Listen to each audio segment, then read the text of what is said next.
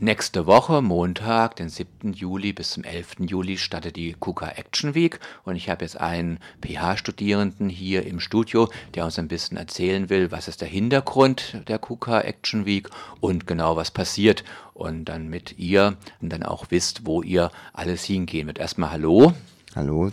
Ja, KUKA Action Week, das gab es letztes Jahr schon mal, das ist jetzt die zweite.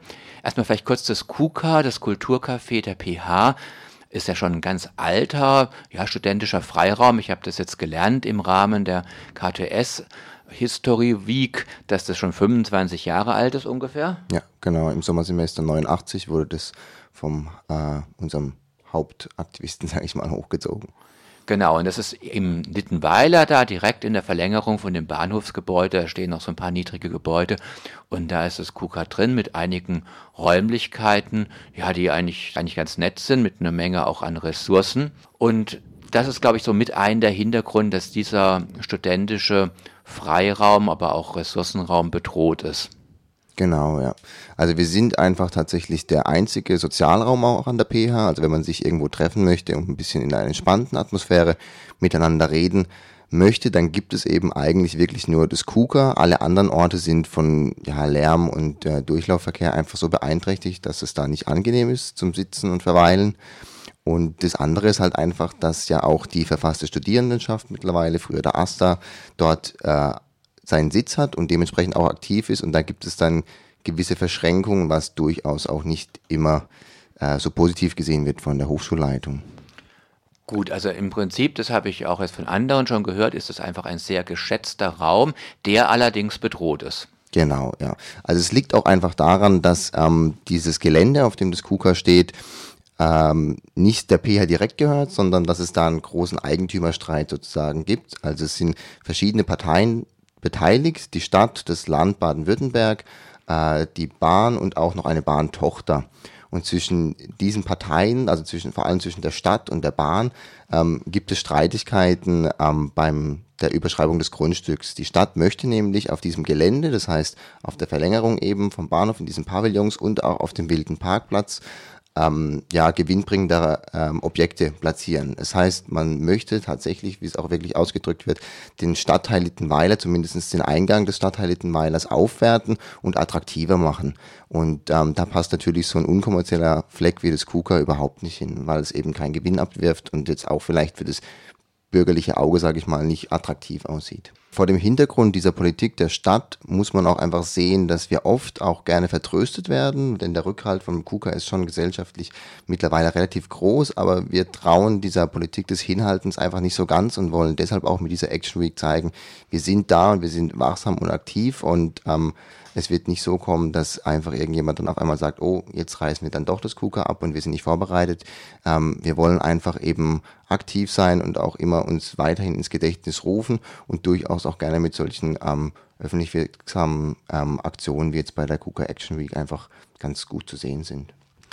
Okay, und um es eure Liebe und Zuneigung zum KUKA auszudrücken und auch ein bisschen zu feiern und Spaß zu haben, gibt es die KUKA Action Week. Startet am Montag. Magst du ein bisschen was zum Programm sagen, was die Leute erwarten oder wo sie mitmachen können, wo sie sich auch noch beteiligen können?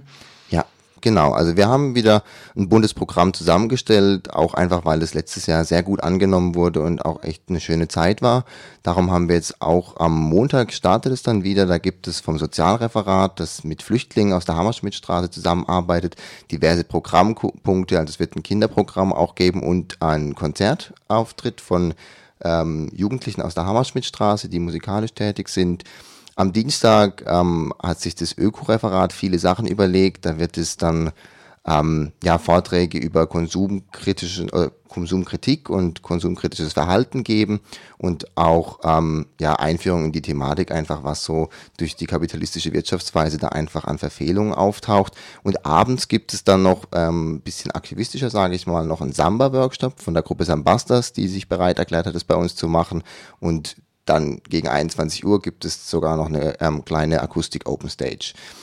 Genau, am Mittwoch wird es dann ähm, sage ich mal, bildungspolitischer oder auch allgemeinpolitischer. Da gibt es dann von unserem allgemeinpolitischen Referat einen Tag und da hat man es geschafft, Referenten einzuladen, die Vorträge halten über die ähm, rechte Problematik, die aufgetreten ist im Zuge der Bildungsplanreform wo es ja ähm, Anfeindungen gab gegenüber dem Ausdruck, dass die sexuelle Vielfalt auch in den Bildungsplan soll.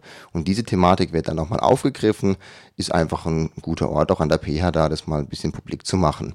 Und abends klingt der Tag dann aus mit der Punkerinnen-Kneipe und ähm, wahrscheinlich noch ein paar kleinen Konzerten.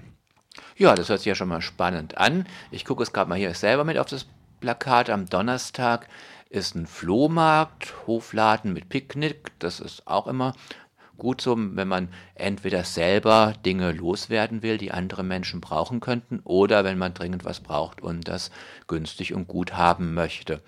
Freitags wird gechillt auf dieser Wiese. Ihr zeltet wieder, gell? Wahrscheinlich. Also man kann auf jeden Fall Zelte mitbringen. Es ist da immer ganz freigestellt, wer da wirklich dann übernachten möchte. Aber es war jetzt letztes Jahr überhaupt kein Problem, dass da Zelte gestanden sind. Und da werden wir wahrscheinlich auch wieder ein paar hinstellen und ähm, da dann auch uns eine schöne Zeit machen. Genau. Also vielleicht noch zur Hofladentour zu sagen, das Konzept dahinter ist auch, dass man eine Radtour mal anstrebt, so ein bisschen hinten raus, aus Littenweiler raus und verschiedene Hofläden sich anguckt und zwischendurch halt picknickt, einfach um auch weitere ähm, andere Möglichkeiten findet, um, um sich Lebensmittel zu besorgen. Und am Samstag lese ich hier, klingt es aus oder geht es über in den CSD, der ja da beginnt. Das ist dann ja ein gutes Anschlussprogramm.